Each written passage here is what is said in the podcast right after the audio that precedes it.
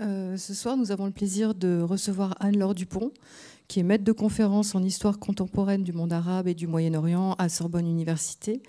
Les recherches qu'elle mène portent sur la formation du monde arabe contemporain, de la fin de l'époque ottomane aux indépendances, et plus précisément sur les intellectuels arabes au XIXe siècle et dans la première moitié du XXe siècle, sur l'histoire du mouvement réformiste arabe et musulman, de l'idéal de la Renaissance arabe, la Nahda et l'esprit de réforme, ainsi que sur les nationalismes et les idéologies.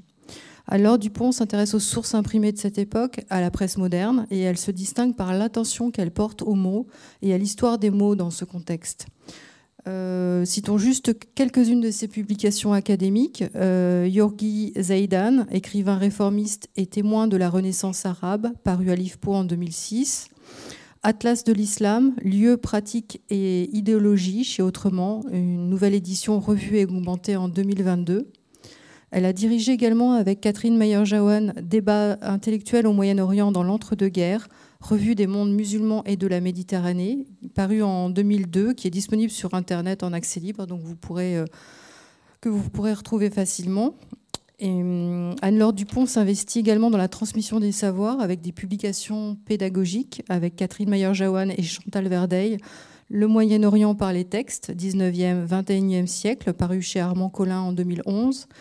Et l'histoire du Moyen-Orient euh, du 19e à nos jours, chez Armand Collin, avec une euh, seconde édition qui est parue en 2023. Donc le titre de sa conférence est Langue arabe et nationalisme au siècle de la Narda et je lui laisse la parole. Merci beaucoup. Je remercie Sophie Bilardello pour cette euh, présentation et l'ISM pour son invitation. C'est une institution à laquelle je suis euh, très attachée, comme tous les chercheurs spécialistes des mondes arabes et musulmans qu'elle fédère. Et je vous remercie aussi pour votre euh, présence. Je vous remercie d'avoir bravé le froid pour être là ce soir et entendre cette conférence sur la langue arabe et les nationalismes au siècle de la Narda, que je définis euh, assez largement des années 1830 aux années 1930. À vrai dire, euh, j'aurais pu intituler cette conférence Langue arabe et nationalisme au siècle de l'imprimerie ou au siècle du print capitalism, comme on lit maintenant dans la littérature scientifique en langue anglaise, au siècle du capitalisme de l'imprimé. J'aurais pu aussi tout simplement intituler cette conférence Langue arabe et nationalisme au siècle de la presse, tant cette dernière est centrale dans les transformations de la langue arabe au XIXe siècle. À vrai dire, si j'ai gardé dans le titre le mot Narda, c'était pour faire de la publicité. J'ai utilisé Narda, je l'avoue, comme un produit d'appel. C'est un concept en effet qui est très connu, un concept dont l'usage est normalisé et qui est associé avant tout à ce dont je vais parler, les renouvellements de la langue et de la littérature arabe. Dans les faits, cependant, je mentionnerai peu la narda, sinon pour rappeler dans quel contexte ce mot, ce concept, le mot lui-même n'est pas nouveau, mais euh, en tant qu'idéal de Renaissance, c'est un concept précisément forgé au XIXe siècle. je voudrais, euh, au cours de cette conférence, sans m'attarder non plus sur le mot, rappeler dans quel contexte ce concept fut produit et comment il finit par désigner une période de l'histoire des Arabes, ou plus exactement une période de l'histoire de la littérature arabe.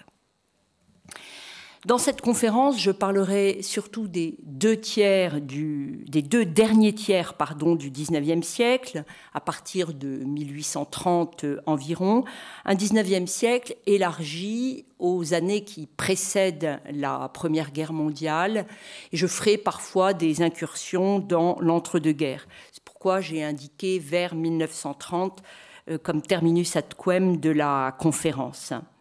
L'espace considéré, c'est essentiellement le monde arabe tel qu'il fut précisément pensé est délimité dans la période étudiée. J'y reviendrai euh, plus tard.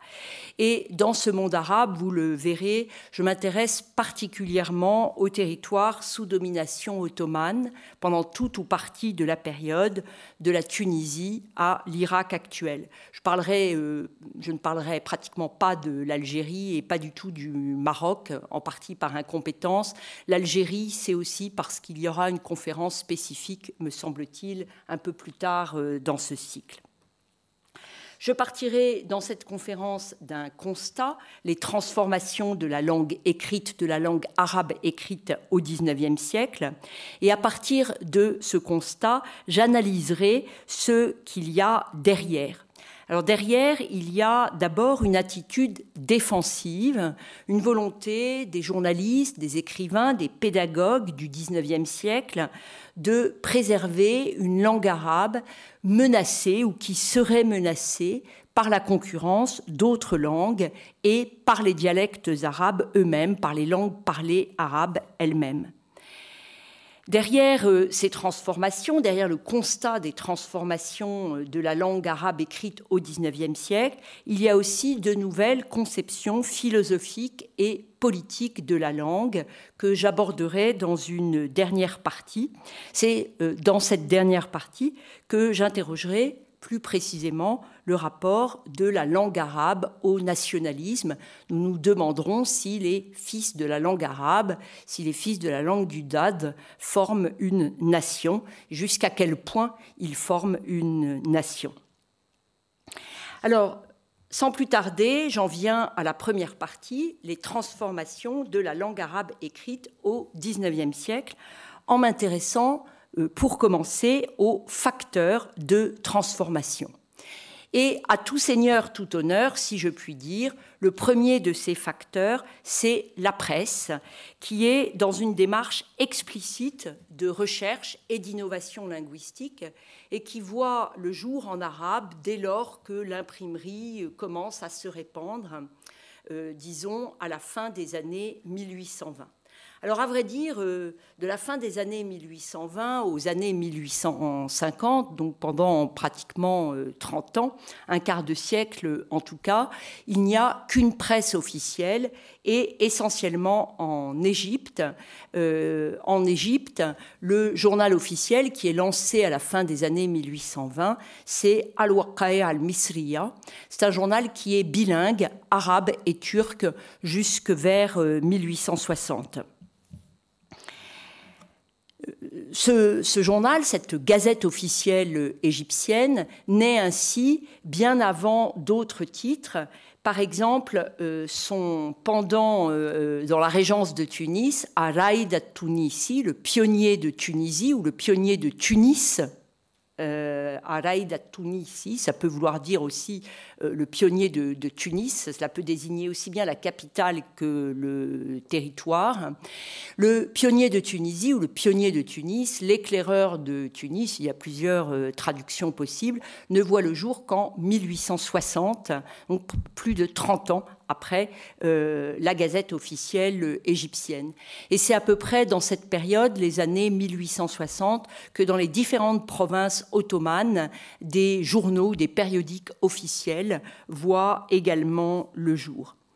Dans le même temps, ces années 1860 euh, sont celles de l'émergence d'une presse indépendante ou euh, plus indépendante que la presse officielle. Je mets un petit bémol parce que toute une partie de cette presse recevait des subventions euh, étatiques et parfois aussi des subventions des puissances étrangères, de la France, de la Grande-Bretagne, euh, etc. Alors sur la diapositive, vous avez quelques-uns des titres de euh, cette période des années 1860 aux années 1880, quelques-uns des titres les plus anciens et les plus connus de la presse arabe, euh, les titres officiels Al-Waqa'i al-Misriya et Araïd al-Tunisi, mais aussi euh, des journaux plus indépendants, Al-Jawaib, grand journal arabe publié à Istanbul des années 1860 aux années 1880, euh, à Jinan, publié à Beyrouth, tout comme euh, Hadiqat al-Arbar. Et puis, euh, vous avez le, le, titre également de Wadi an-Nil, un des, premiers journaux arabes indépendants ou disons semi-officiels. Alors, ce qui m'intéresse aussi, pour euh, déjà euh, mettre en avant un thème que j'aborderai un petit peu plus tard, c'est la façon dont ces publications sont désignées. Hadiqat al-Akhbar, en bas à gauche sur la diapositive, lancé à Beyrouth au milieu des années 1850, encore qualifié de journal. Je l'ai surligné euh, en jaune. Euh, le, périodique, la publication est désignée par un mot simplement translittéré du français, journal. Al-Ahram, euh, au-dessus, journal publié en Égypte dans les années 1870, lancé en Égypte en 1876. Al-Ahram lui désigné comme jarida, euh, qui est le terme qui a fini par s'imposer comme équivalent de journal. Donc, ce que cela signifie, c'est que dans les années 1850, on avait une terminologie qui n'était pas fixée, alors qu'à la fin des années 1870, l'arabisation des termes euh, autour de la presse est euh, bien avancée. C'est l'un des grands enjeux de la période, l'arabisation de euh, réalités euh, qui ont des origines euh, étrangères. Alors brièvement, je reviens sur la presse officielle qui est la moins bien connue, mais qui sans doute mériterait des études plus approfondies, comme cela est fait par les collègues ottomanistes, c'est-à-dire les collègues capables de lire la langue turque-ottomane. Une des difficultés, j'en conviens, est l'accessibilité euh, des numéros de cette presse euh, officielle. Elle n'est pas très bien conservée, euh, pour autant que je puisse en juger. Elle est importante parce que malgré son caractère administratif apparemment rébarbatif, elle joue un rôle majeur dans l'élaboration d'un vocabulaire juridique et politique. Elle joue aussi euh, un rôle euh, très important dans l'élaboration d'une langue administrative intermédiaire qu'on a un peu oubliée aujourd'hui, qui précisément fut rejetée par les intellectuels arabes à la fin du XIXe siècle, une langue arabe ottomane, une langue hybride mêlant des termes arabes, des termes turcs ottomans, des termes français, des termes italiens, voire des termes dialectaux. Et euh, elle représente un état de la langue arabe qui a beaucoup marqué le, le 19e siècle, en fait une bonne partie du 19e siècle, des années 1830 aux années 1880. La presse est l'un des facteurs majeurs de la transformation de la langue arabe, avec, deuxièmement, les besoins de la traduction. On ne peut comprendre ce qui se passe dans la langue arabe au XIXe siècle sans rappeler que celui-ci fut euh, caractérisé, entre autres, par un immense mouvement de traduction euh, soutenu euh, par les pouvoirs publics dans certains domaines, dans les domaines administratifs et scolaires en particulier un certain nombre de grands écrivains de la période, euh, les figures les plus connues de la Narda, euh, étaient également des traducteurs. Les rédacteurs des journaux aussi, euh, puisque la presse, étrangère, servit pendant très longtemps d'inspiration à la presse arabe. En fait, beaucoup d'articles en arabe étaient tout simplement traduits de la presse étrangère. On traduisit euh, toutes sortes de choses à partir des années 1830. D'abord, euh, ce qui avait trait aux besoins de l'administration et de la mise en œuvre des réformes étatiques, euh, des textes de loi, des manuels de médecine, des manuels de sciences, de géographie, d'art militaire en grand nombre également. On traduisit aussi des œuvres littéraires, scientifiques, sociologiques, des euh, essais politiques. On les traduisit de différentes langues européennes, en particulier le français et l'anglais. Et puis au XIXe siècle, on traduisit euh, également de grandes œuvres euh, qui appartiennent, si l'on peut dire, au patrimoine de l'humanité, de la Bible, traduite à Beyrouth en arabe dans les années 1850, jusqu'à l'Iliade, traduite par Suleiman al-Boustani. Les contemporains du XIXe siècle ressentaient une urgence, ils ressentaient le besoin de nommer, de désigner les innovations techniques, hein, des mots comme le train, comme l'électricité, comme le téléphone. Ils ressentaient le besoin de nommer des innovations techniques des innovations scientifiques, euh, évidemment.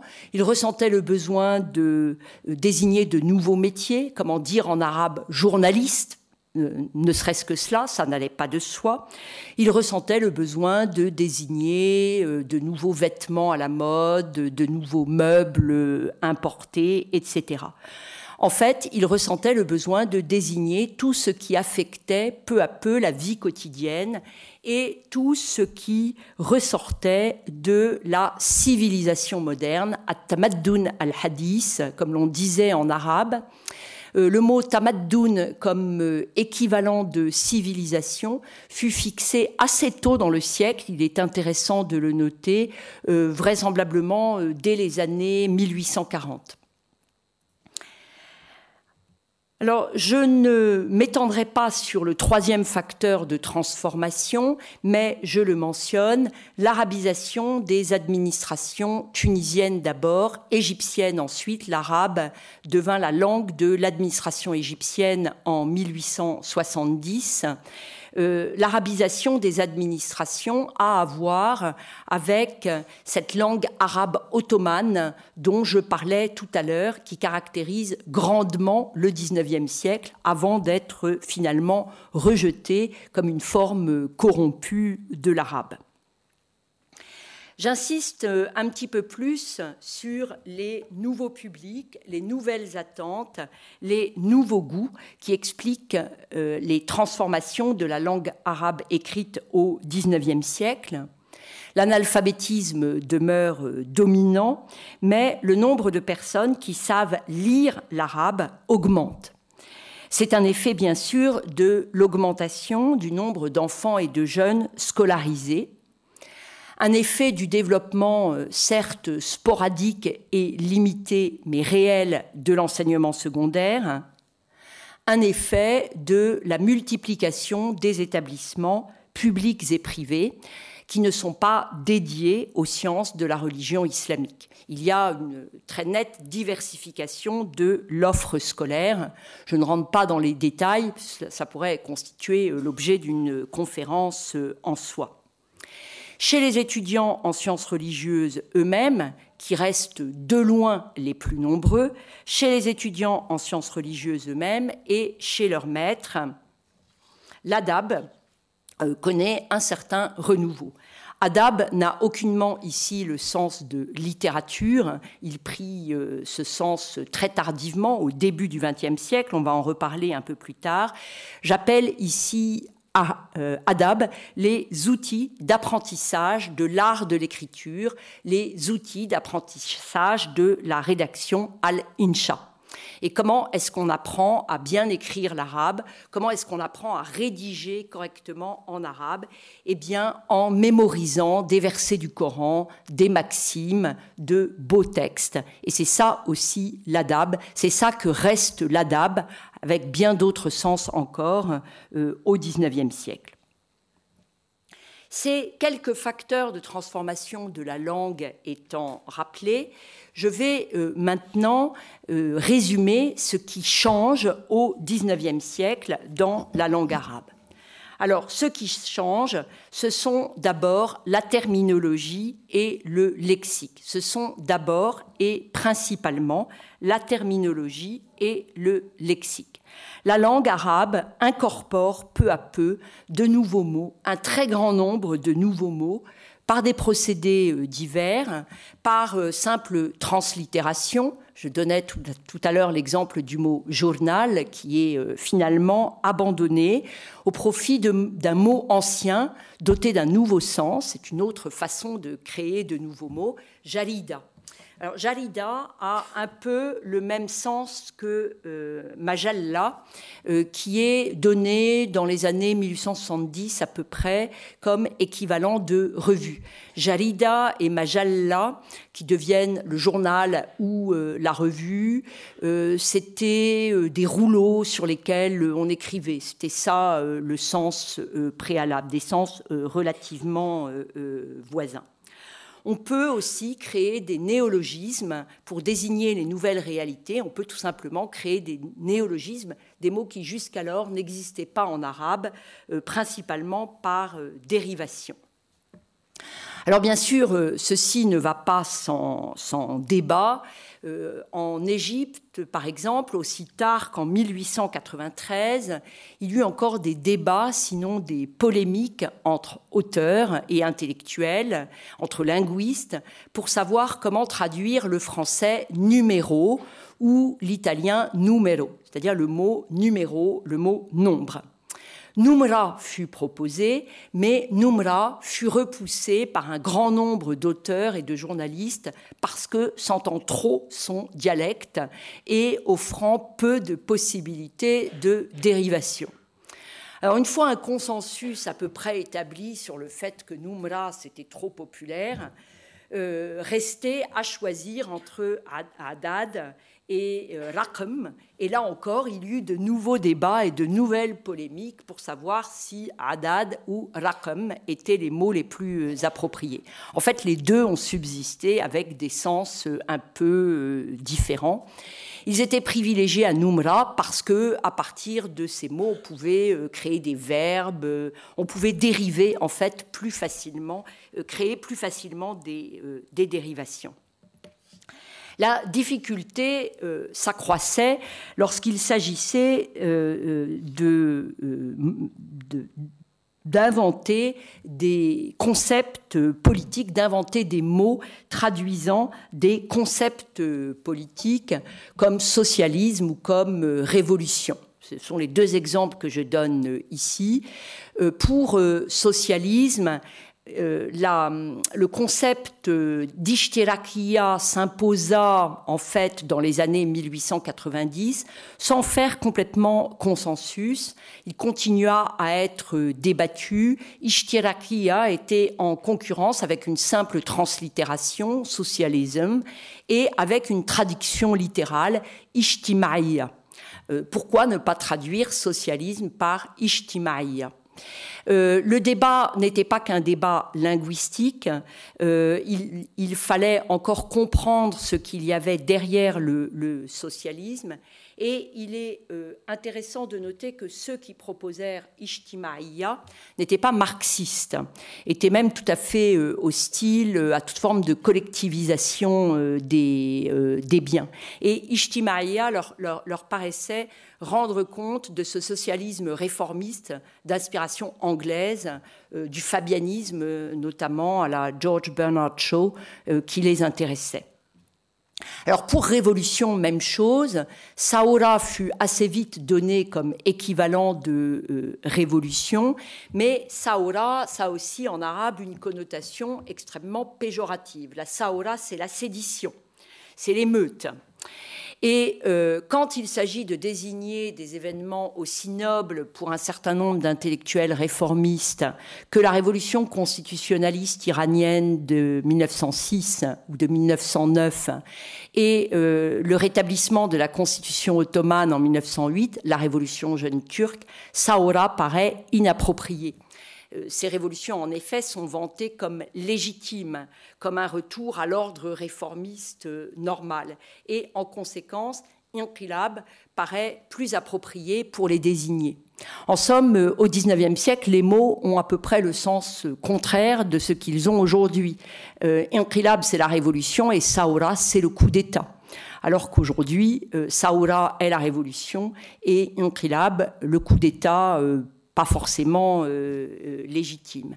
Il me semble, mais évidemment il faudrait le, contrôler en, lisant précisément des, des, textes, il me semble que l'événement qui a donné à la Saoura ses lettres de noblesse, c'est la révolte arabe de 1916 à 1918, à Saoura al-Arabiya al-Kubra, la grande révolte arabe, la révolte arabe érigée après la Première Guerre mondiale en grande révolte arabe, c'est-à-dire en acte de naissance de la nation arabe en euh, euh, lutte légitimement la revendication d'indépendance.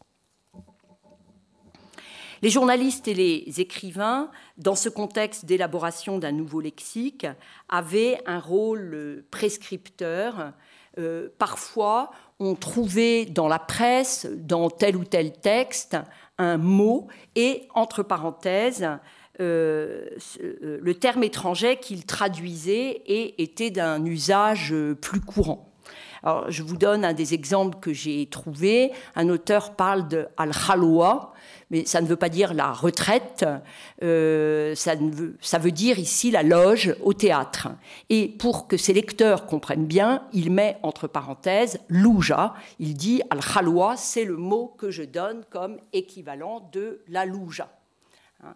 Et ce qu'il sous-entendait, c'est que c'est Khaloua qui, à son avis, devait peu à peu s'imposer plutôt qu'un mot euh, d'origine euh, euh, étrangère. Puisque c'est la terminologie qui est la plus affectée, les outils linguistiques se multiplient, dictionnaires, encyclopédies, et même un, ouvrage aussi fameux que à la sac, la jambe sur la jambe de Ahmad Faris al-Shidiak au milieu des années 1850 est dans cette veine euh, lexicographique. Euh, toute euh, la recherche actuelle montre que euh, ces outils linguistiques ne sont pas une totale innovation du XIXe siècle.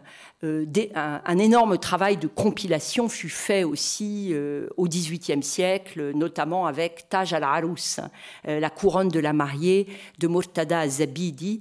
Taj al-Arous ne clôt pas le, XVIIIe siècle. Taj al-Arous inaugure en fait tout autant quelque chose qui se développe euh, au, au 19e. Vers la fin du siècle dont je parle, vers la fin du 19e, un besoin de normes se fit euh, sentir, le besoin d'un minimum de consensus, d'où la réunion au Caire en 1893 d'un congrès linguistique, et par la suite, mais assez tardivement, il faut bien le, le noter, la création d'académies de langue arabe à Damas en 1919 et au Caire en 1932. Académie de langue arabe de Damas, fondée en 1919, et Académie de langue arabe du Caire, fondée en 1932. Euh, les premiers intellectuels qui avaient imaginé une académie arabe pensaient qu'il fallait une académie commune à l'ensemble de ce qu'ils commençaient à appeler le monde arabe. La création de deux académies, en fait concurrentes, montre les limites de la notion de monde arabe et le rôle des États dans le soutien à ce type d'institutions. Alors, ce qui change, outre la terminologie, c'est le style. Il y a euh, dans la période une exigence grandissante d'intelligibilité.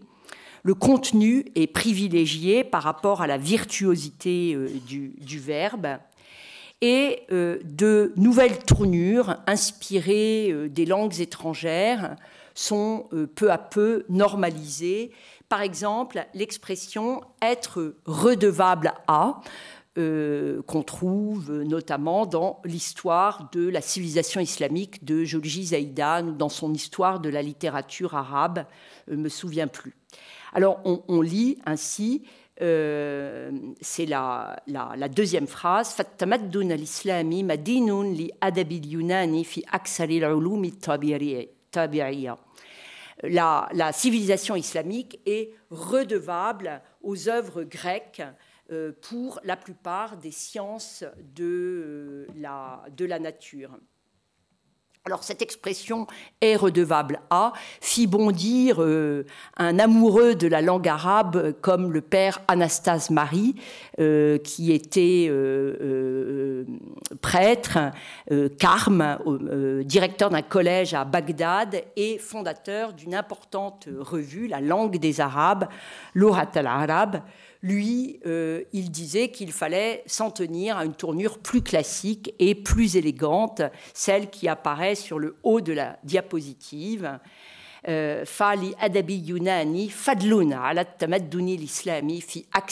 l'ulumi tabi'iyya. Euh, les, les, œuvres grecques, les œuvres littéraires des Grecs ont rendu un éminent service à la littérature, euh, ont, rendu un éminent service à la civilisation islamique en ce qui concerne les sciences de la nature, la plupart euh, des sciences euh, de la nature. Euh, cela dit, euh, l'expression euh, Madinunli a fini par se, répandre. Être redevable à, c'était un européanisme, si l'on peut dire, qui ne plaisait pas à Anastase Marie. je reviendrai un petit peu plus tard sur ces débats pour dire un mot de la forme des livres. Ce qui change, c'est aussi la forme des livres. Il y a de plus en plus de livres imprimés, mais le manuscrit survit, notamment au Maghreb, jusqu'au début du XXe siècle. L'on doit rappeler aussi l'usage privilégié de la lithographie, qui maintenait l'esprit du manuscrit, qui permettait de reproduire euh, les euh, manuscrits. Euh, l'imprimerie ne changea pas seulement le, support euh, du livre, elle encouragea euh, des changements dans la présentation avec l'introduction de titres, de tables des matières, d'index, de ponctuation. Nous avons un collègue ottomaniste, Olivier Bouquet, qui a écrit un livre entier sur la ponctuation dans la langue turque ottomane.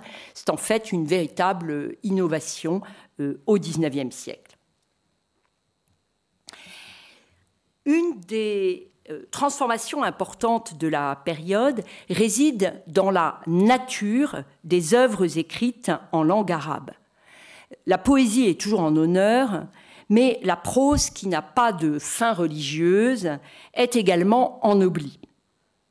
Sans même parler des articles de journaux, euh, l'on peut euh, rappeler le renouveau du genre des makamat. Les makamat sont à nouveau, les séances sont à nouveau prisées au XIXe siècle. Un autre genre qui est de plus en plus prisé, même euh, s'il est entaché d'une mauvaise réputation, c'est le roman. Le roman est considéré comme acceptable s'il est rédigé et publié à des fins didactiques et morale.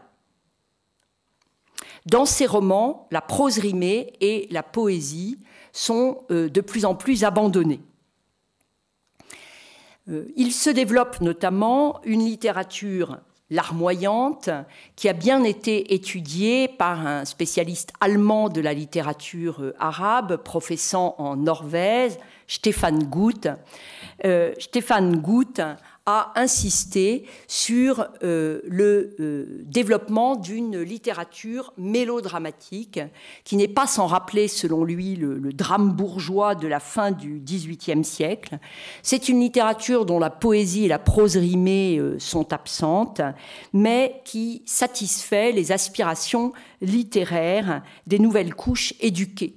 Ces nouvelles couches éduquées qui sont capables de lire l'arabe, mais pas la poésie. Et évidemment, euh, celui qui a porté cette littérature mélodramatique à sa perfection, euh, si l'on peut dire, euh, et qui est l'auteur de best-sellers, c'est Mustafa Lutfi al-Manfalouti, l'Égyptien Mustafa Lutfi al-Manfalouti. Je ne ferai que mentionner rapidement le succès du théâtre en salle. le théâtre en salle, presque toujours accompagné de musique, au cours du XIXe siècle. Les premières troupes jouant en arabe étaient syriennes, avec euh, souvent des musiciens égyptiens pour, euh, ou des chanteurs égyptiens pour euh, les accompagner. Si de nouveaux genres apparaissent, des choses se perdent, évidemment, ni d'un coup, ni dans tous les milieux. Des choses se perdent, en particulier la prose rimée, le sage que j'évoquais à l'instant, ainsi peu à peu qu'une certaine forme de polyglossie des milieux lettrés, une polyglossie qui combinait arabe, turc et persan. Le nouveau public scolaire ne sait plus le turc et le persan. Euh, il manie en revanche l'arabe et éventuellement des langues européennes telles que le français, l'anglais et aussi l'italien euh, dans une certaine mesure. À l'inverse, il y a des permanences. Une majorité d'ouvrages imprimés, il faut le rappeler, sont des livres de piété. Le genre de la rihla se maintient extrêmement bien et se renouvelle au XIXe siècle, qui en somme n'est pas une période de rupture, encore moins de renaissance après des siècles de déclin, quel que soit le discours tenu par les protagonistes pour justifier les changements dont je viens de, de parler. Alors dans ces transformations, je l'évoquais en, introduction, une attitude défensive se fait jour. Euh, en tout cas, une attitude partiellement défensive. L'arabe littéraire paraît en effet menacé et paraît menacé d'abord par la concurrence d'autres langues. Alors, ce peut être la langue de l'État, le français en Algérie, le turc dans l'Empire ottoman, ce peut être la langue des puissances coloniales ou impériales. Euh, le français, bien sûr, je viens de l'évoquer pour euh, l'Algérie, ou euh, l'anglais. Les, les, intellectuels arabes, les lettrés arabes, sont dans une situation assez paradoxale vis-à-vis des langues européennes. Ils s'inquiètent de leur caractère dominant mais en même temps, il valorise la connaissance du français ou de l'anglais, qui sont des langues de communication internationale et des langues de culture. Et puis, en connaissant ces langues, on peut enrichir la langue arabe euh, de, nouveaux mots. La concurrence d'autres langues, la langue de l'État, la langue des puissances coloniales et impériales, les dialectes arabes euh, enfin. Cette situation de concurrence est particulièrement sensible dans l'enseignement. Le concept d'instruction publique se répand à partir des années 1860. Le concept euh, équivalent à instruction publique en arabe, c'est ma'arif, les connaissances. Hein, euh, c'est essentiellement ce mot qui, traduit la notion d'instruction publique.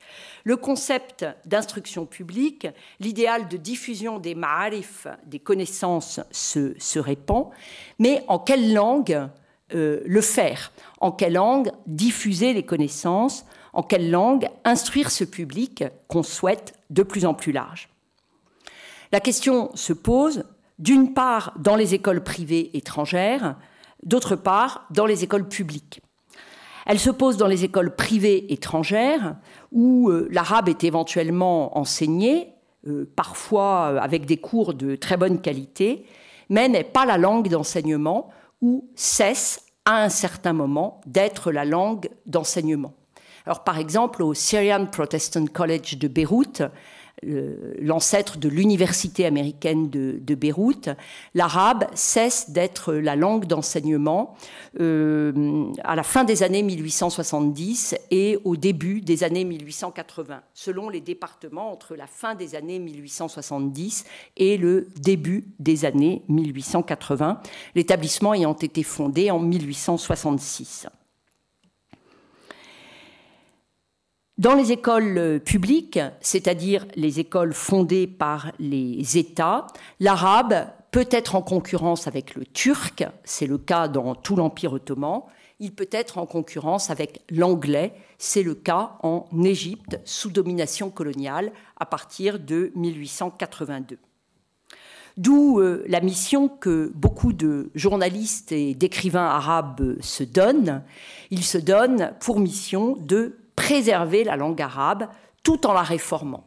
Préserver la langue arabe en la réformant de sorte qu'elle reste une langue vivante. Une vision euh, très courante euh, à l'époque est que la presse est une école. Et si la presse est une école, le journaliste est un professeur ou un instituteur. Et de fait, beaucoup de journalistes ont été réellement des professeurs, comme ils étaient des traducteurs, je le disais tout à l'heure. Il y a euh, au XIXe siècle et jusque dans les premières années du XXe siècle une vraie porosité des métiers intellectuels liés à l'écriture et à la pédagogie. Je reviens sur le discrédit des dialectes, sur les menaces que pour beaucoup d'auteurs, les dialectes feraient peser à l'arabe littéraire. L'usage scolaire et l'usage écrit du dialecte, en Égypte notamment, furent au cœur d'un long débat qui commença dans les années 1860 et prit de l'ampleur dans les années 1890. Dans les années 1860-1870, des lettrés, des oulémas au service des vice-rois et des khedives d'Égypte, comme le célèbre Rifat Tahtawi, n'étaient pas euh, hostiles par principe au dialecte. Ils pensaient que le dialecte égyptien était un utile auxiliaire de la langue littéraire pour euh, instruire euh, le peuple, pour enseigner.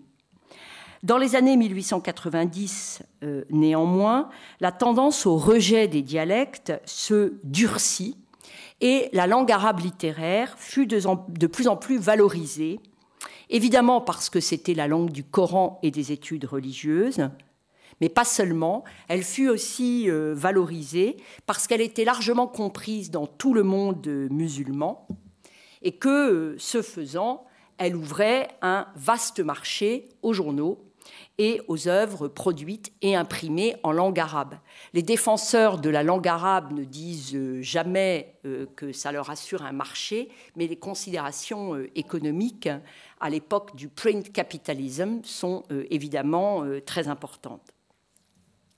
Le débat sur l'usage des dialectes s'étend même au théâtre, qui est pourtant par excellence le domaine de l'oralité. Dans les années 1870, euh, des pièces en dialecte, en dialecte euh, syrien, en dialecte égyptien, avaient pu être écrites et euh, représentées, notamment par le célèbre Yaqub Sanour, James Senoua, ce dramaturge et journaliste égyptien qui finit par être exilé en France en 1878 euh, Sanour est connu euh, euh, par le titre du journal qu'il publia, du journal satirique qu'il publia, Abu Naddara, L'homme aux lunettes, l'homme aux lunettes bleues. Dans un livre récent dont la référence apparaît sur la diapositive, un livre d'Adam Mestian intitulé Arab Patriotism et portant sur l'idéologie et la culture officielle de l'Égypte des Khedives au XIXe siècle, dans un livre euh, récent, Adam Mestian suggère que Yarkoub Sanour ne fut pas seulement marginalisé pour avoir attaqué le Khedive. Il ne fut pas seulement marginalisé pour son esprit euh, satirique, il fut aussi euh, isolé par son recours au dialecte, alors que la culture officielle égyptienne était exprimée en arabe littéraire et alors que l'arabe littéraire devait être la langue du théâtre national projeté dans les années 1870. Finalement, une dichotomie entre la langue dialectale et la langue fusha fut euh, créé dans les années 1890, sans doute selon Pierre Larcher par euh, Zaidan dans l'article dont je cite sur la diapositive les références, un article publié en 1893 et intitulé Al-Lugha al-Arabiyya al-Fusha ou Al-Lugha al-Ammiya. Donc c'est l'un de ces articles qui fixe une dichotomie euh, euh, devenue euh, classique dans les décennies suivantes. De la langue de la révélation, à l'aura al-fusra, la langue la plus pure, devenait la langue classique et la langue de l'écrit en général. La langue de la amma, la langue ammeya, la langue du vulgaire, un vulgaire qu'on aurait pourtant souhaité tirer de l'ignorance, était en revanche rejeté. Alors dans ce mépris, dans cette dichotomie entre la langue fusha, la langue la plus pure, la langue du Coran qui devient la langue de l'écrit, la langue classique, et euh, la, euh, la langue ameya, la langue du vulgaire, il y a quelque chose de la vision aristocratique de la société arabe qui survit. Quelque chose d'une ancienne vision aristocratique fondée sur la distinction entre la amma, la masse, le vulgaire, et la khassa, l'élite. Les intellectuels de la fin du XIXe siècle valorisent une langue qui n'est certainement pas celle de la amma, qui n'est certainement pas la langue du peuple, mais qui n'est pas non plus réservée aux élites religieuses ou aux élites administratives, aux élites du pouvoir. Ils valorisent une langue qu'ils associent à une couche intermédiaire entre la amma et la khassa, entre la masse et l'élite. Et cette couche intermédiaire, ils l'appellent explicitement at-tabaqa al-wusta, la classe moyenne, la notion est à la fois intellectuelle, morale et sociologique. C'est aussi une traduction de middle class. Cette couche intermédiaire, explicitement appelée à tabaqa al-wusta, est vue comme la nouvelle dépositaire de la langue arabe, comme la gardienne de la langue arabe fusra, la nouvelle gardienne de la langue arabe la plus pure. Ça, c'est le discours. Dans les faits, ce qui fut élaboré au XIXe siècle, c'est une langue médiane, c'est déjà une langue médiane entre arabe littéraire et dialecte. Ce qui fut élaboré, c'est une langue littéraire facile à parler. En somme, une langue de communication, y compris de communication orale. Une langue qui, sans être dialectale, était euh, simplifiée et euh, plus proche qu'auparavant de la langue quotidienne. Ainsi, un consensus finit par se faire dans les milieux intellectuels et académiques en faveur de l'arabe littéraire, qu'on appelait désormais Fusra, ou à nouveau Fusra, la langue la plus pure. Une question restait néanmoins pendante qu'est-ce que la langue la plus pure? Un tel idéal de pureté de la langue se maintenant, les débats et les polémiques sur ses usages effectifs par tel ou tel auteur étaient absolument inévitables. Il devenait très facile d'accuser un auteur de ne pas avoir une langue suffisamment pure. On vit ainsi émerger, surtout dans l'entre-deux-guerres, des batailles d'anciens et de modernes.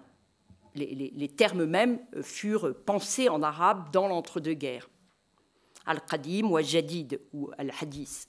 On vit des auteurs s'invectiver, les uns dénonçant le pédantisme de leurs confrères, leur goût des mots rares, incompréhensibles du grand public, les autres, à l'inverse, dénonçant la nullité linguistique, en particulier des journalistes.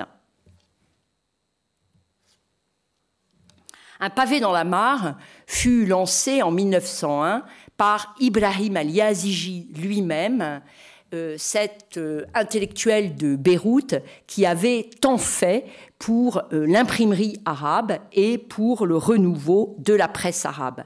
En 1901, il publia un essai intitulé L'Orat Jaraïd, la langue des journaux.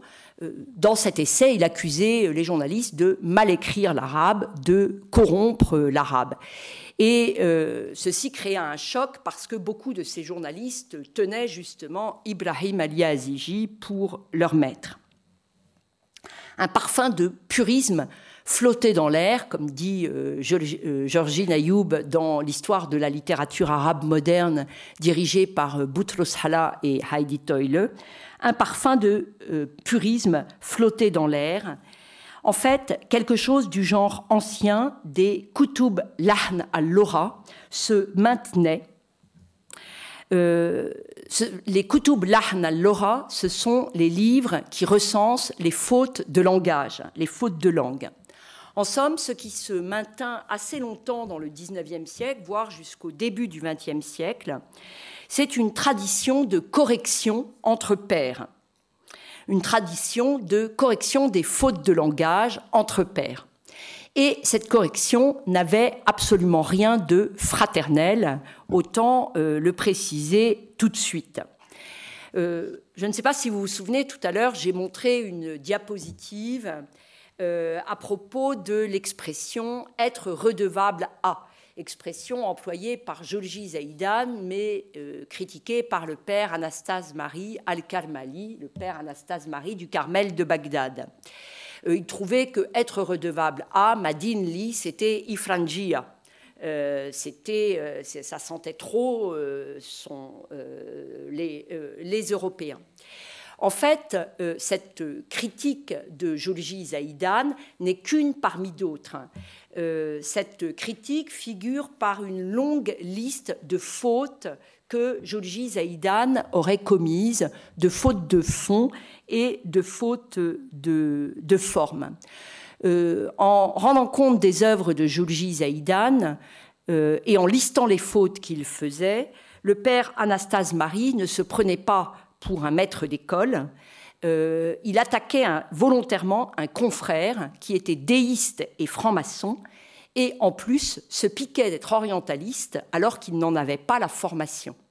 Autrement dit, le maintien du genre des kutub lahn al-lora permettait de délégitimer des confrères, permettait de saper l'autorité de tel ou tel euh, euh, intellectuel. Derrière euh, tout ce que je viens de dire, derrière les transformations de la langue et derrière les débats qu'elle suscite, il y a de nouvelles conceptions que je voudrais euh, présenter pour euh, terminer. Première, euh, première nouveauté, première conception qui se fait jour derrière les débats que je viens d'évoquer et les transformations que j'ai résumées, la langue a une histoire, voire est un corps vivant soumis aux lois de l'évolution, d'où la possibilité de la réformer, d'où la possibilité de la moderniser. Si la langue a une histoire, les œuvres en langue arabe en ont une aussi. Et elles peuvent être comparées à des œuvres écrites en d'autres langues. D'où l'émergence du concept de littérature arabe, domaine où la collaboration des orientalistes européens se fit particulièrement sentir. Domaine où la collaboration entre orientalistes européens et intellectuels arabes où la concurrence entre orientalistes européens et intellectuels arabes, selon l'approche euh, qu'on en a, euh, se fait particulièrement sentir. C'est autour de l'année 1900 que commencèrent à être produites des histoires de la littérature arabe. 1900, c'est à peu près le temps de l'édition de la célèbre Geschichte der arabischen Literatur de Karl Brockelmann. La parution de la Geschichte der arabischen Literatur s'accompagne d'une floraison de titres en arabe, des titres destinés en particulier à l'enseignement, c'est-à-dire conçus comme des manuels.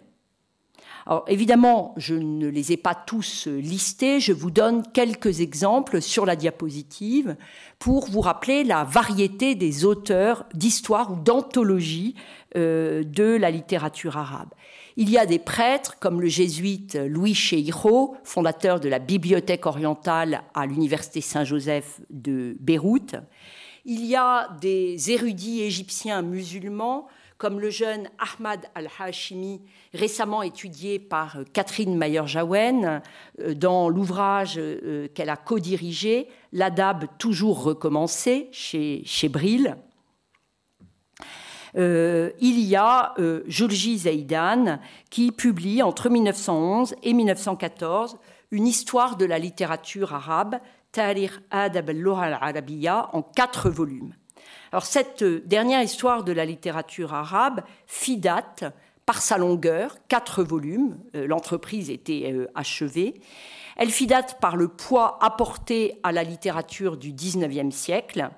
Euh, Zaïdan consacra un volume entier, le quatrième, à la littérature arabe du XIXe siècle. Cet ouvrage, enfin, fit date par son rôle dans l'historicisation du concept de Narda. Dans cet ouvrage, Zaïdan appelle la dernière période de l'histoire de la littérature arabe, la période de la Narda. Il appelle la dernière période de l'histoire de la littérature arabe, qui commence selon lui à l'expédition d'Égypte en 1798, la période de la Narda.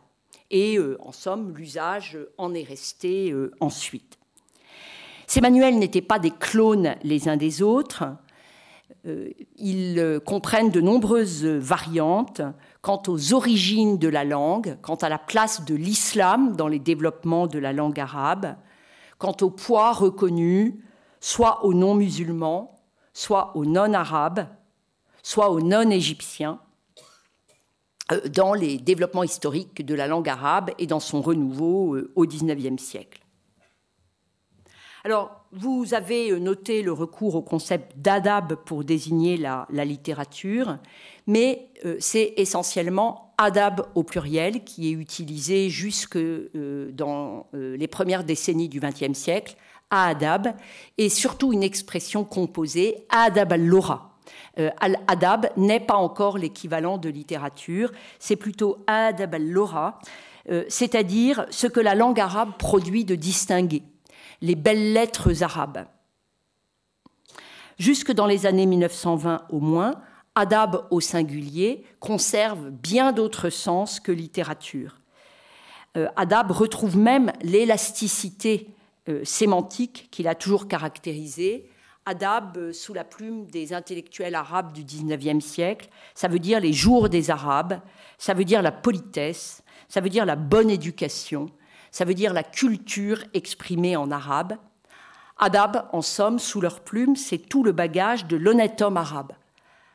Adab, sous leur plume, c'est la culture idéale de la fameuse tabaqa al-wusta, la culture idéale de la couche intermédiaire entre la ramma et la khassa dont je parlais euh, tout à l'heure.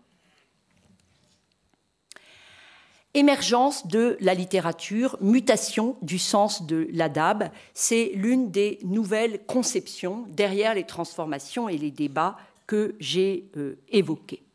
Autre mutation, bien entendu, la redéfinition de l'arabité, mot que j'emploie par commodité, mais euh, qui, euh, me semble-t-il, n'est pas conceptualisé avant l'entre-deux-guerres il n'est jamais question d'al-arabiya, l'arabité ou l'arabisme dans les quelques textes du XIXe siècle que j'ai pu lire, alors qu'il est souvent question d'al-Osmaniya, Osmanluluk en turc, l'ottomanité ou l'ottomanisme, soit l'idéologie officielle de l'État euh, ottoman.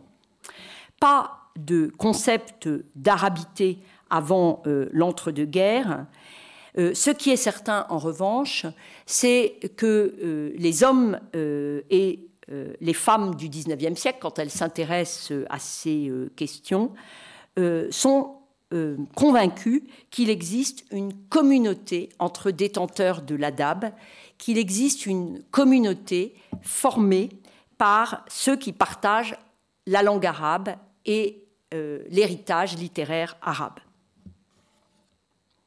L'idée qui se répand, c'est que l'usage de la langue fait l'arabe, est arabe, qui est arabophone. Ce sens euh, n'est pas euh, nouveau à proprement parler, mais il tend à s'imposer aux autres sens du mot arabe liés à la bédouinité et à la généalogie. Car, euh, comme vous le savez bien, l'arabe, ce sont aussi le nomade et celui qui peut se prévaloir d'ancêtre dans la péninsule arabique jusqu'à la fin du XIXe siècle, dire à un habitant de Beyrouth ou d'Alep qu'il est arabe, c'est drôlement bizarre pour lui, ça sonne drôlement bizarre euh, à ses oreilles, il a l'impression d'être confondu avec un bédouin, et ça ne lui fait pas du tout plaisir, comme vous pouvez euh, euh, imaginer. En fait, ce qui est intéressant, c'est que le terme arabe conserve très longtemps sa polysémie, comme le montre une intéressante question posée dans Al-Hilal en 1893 par euh, Bandali Saliba Jaouzi, devenu par la suite un intellectuel assez connu et l'un des introducteurs du marxisme euh, dans la pensée euh, arabe. Quelle question pose Bandali à Jaouzi La question suivante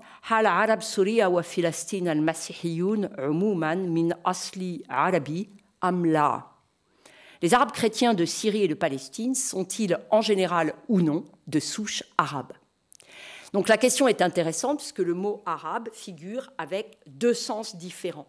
Dans la première partie, les Arabes chrétiens de Syrie et de Palestine, le nom arabe renvoie à la langue. Tandis que dans la deuxième partie de la question, dans deux souches arabes, l'adjectif arabe renvoie à la généalogie, avec, vu le contexte, les années 1890, une dimension raciale. Euh, Bandali Ajaouzi, aussi bien, aurait pu demander si euh, les Arabes chrétiens de Syrie et de Palestine étaient de race arabe, appartenaient aux jins arabes. La réponse d'Al-Hilal est que non, ils ne sont pas de souche arabe, ils n'ont pas de jins arabes. Mais comme ils sont arabisés, et arabisés de longue date, ils sont agrégés à la communauté des locuteurs de la langue arabe. Ils sont assimilés et assimilables aux jeans arabes. Donc tout va bien, ils sont arabes.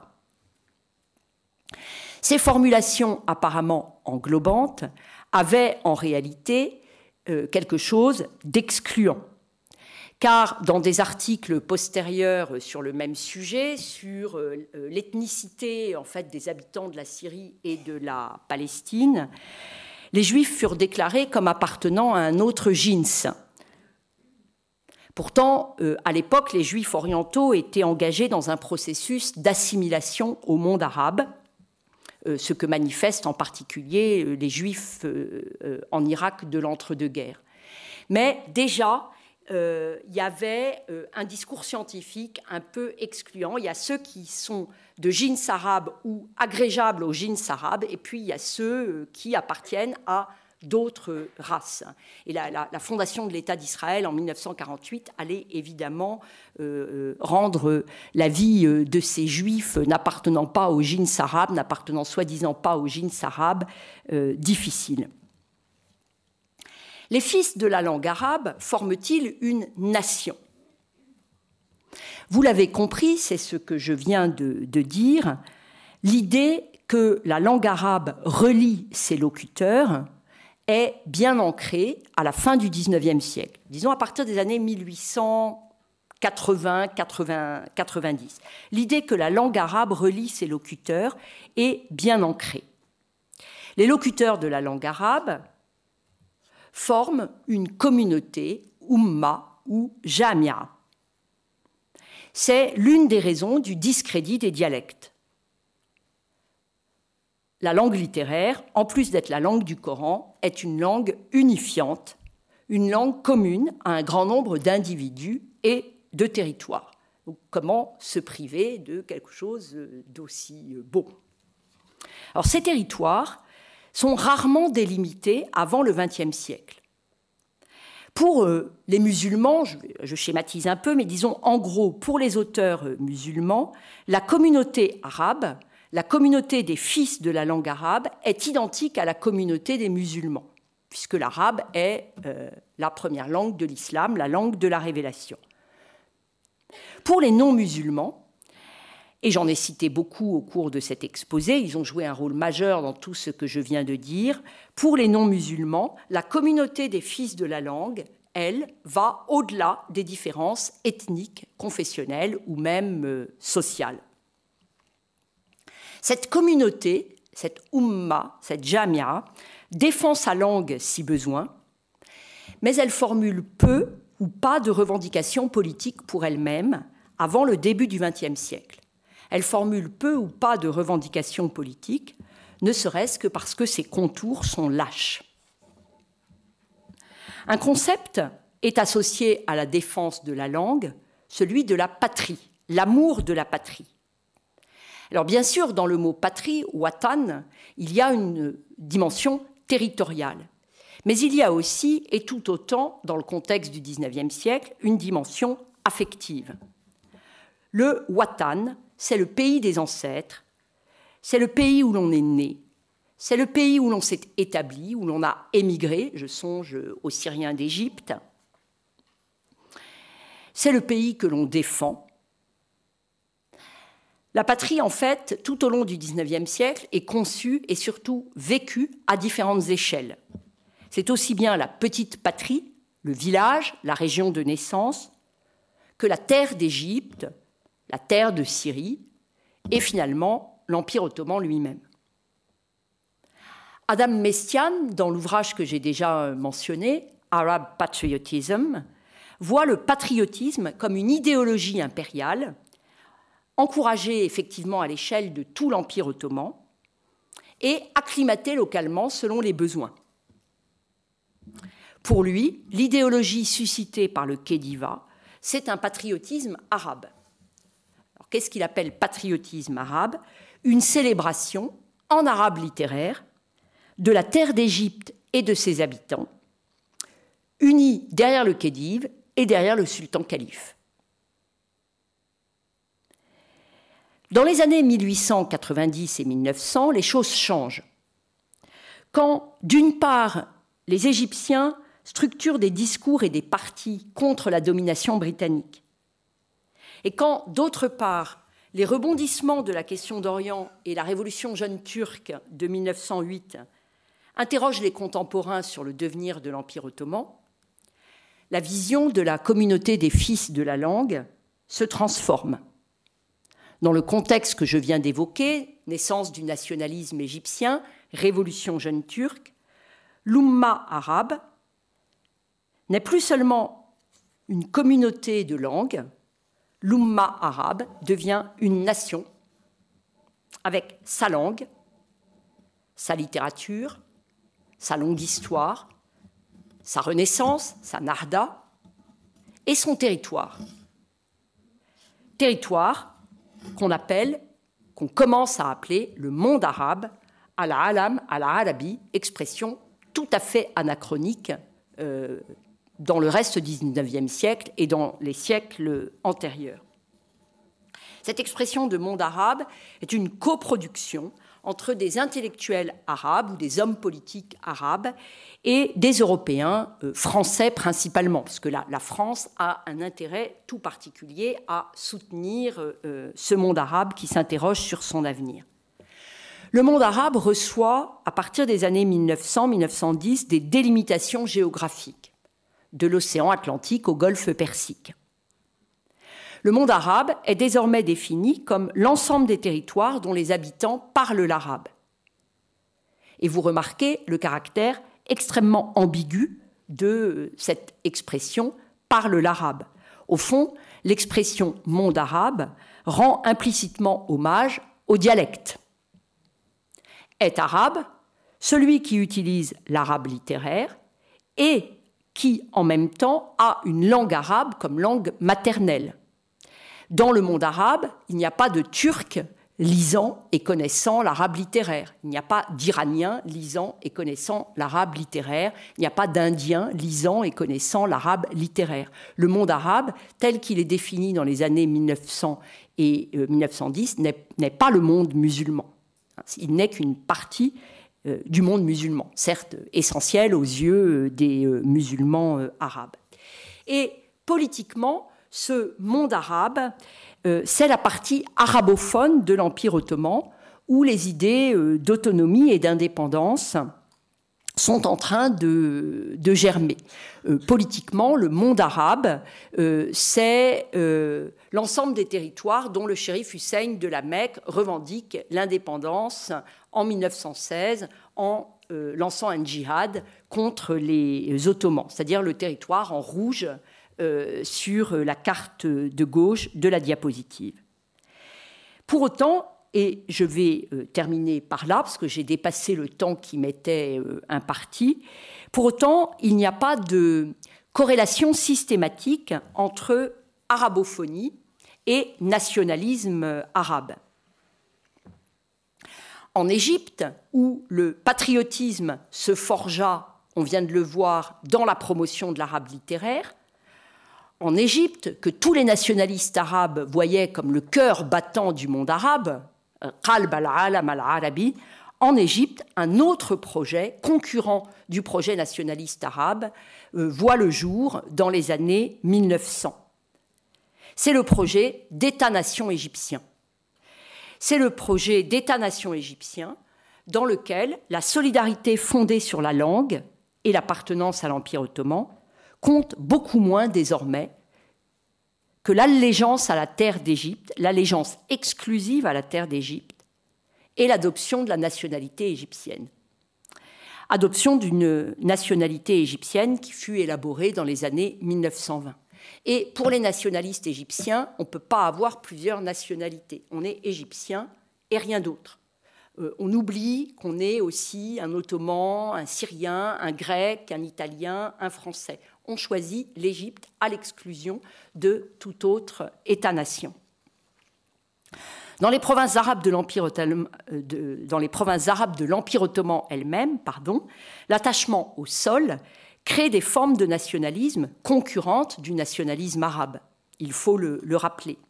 Il existe euh, au début du XXe siècle et après la Première Guerre mondiale un nationalisme syrien qui exalte le Biladesh Sham, donc un nationalisme qui englobe tous les territoires situés entre la Méditerranée et le Tigre, un nationalisme qui exalte le Biladesh Sham comme terre d'antique civilisation, au moins de civilisation aussi ancienne que celle de l'Égypte. Il y a un nationalisme qui exalte la Syrie, les Biladesh Sham, face à Misr, l'Égypte.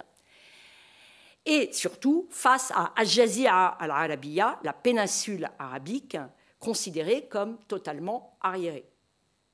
Et les gens du Bilad des Cham, enfin les nationalistes syriens, euh, grands syriens, si je puis dire, n'ont pas du tout envie d'être confondus avec les Arabes de la péninsule. Et bien sûr, il existe aussi un nationalisme libanais qui rejette l'idée que l'arabité constitue la nation. Il existe un nationalisme libanais qui se nourrit de l'histoire de la montagne, de l'héritage phénicien reconstitué et de la nécessité de créer un État où euh, les chrétiens du Moyen-Orient se sentiraient en sécurité. On termine ainsi par un paradoxe. Les grands foyers de l'imprimerie arabe et des transformations évoquées durant cette conférence qu'étaient Beyrouth et le Caire, ces grands foyers deviennent, après la Première Guerre mondiale, des capitales d'États qui ont d'autres soubassements que l'arabité. Ça ne veut pas dire que l'arabité est nécessairement niée, bien au contraire, mais ces États ont d'autres soubassements que l'arabité. Il y a là une tension que la Ligue des États arabes tentera de résoudre, et c'est pourquoi euh, elle apparaît sur ma diapositive, la création de la Ligue des États arabes en 1945 à la fois institutionnalise le monde arabe comme, bloc géopolitique, si l'on peut dire, et confirme l'existence de plusieurs États arabes, certes prêts à, coopérer, mais le plus souvent en concurrence les uns avec les autres. Je vous remercie pour euh, votre attention et pour votre patience également.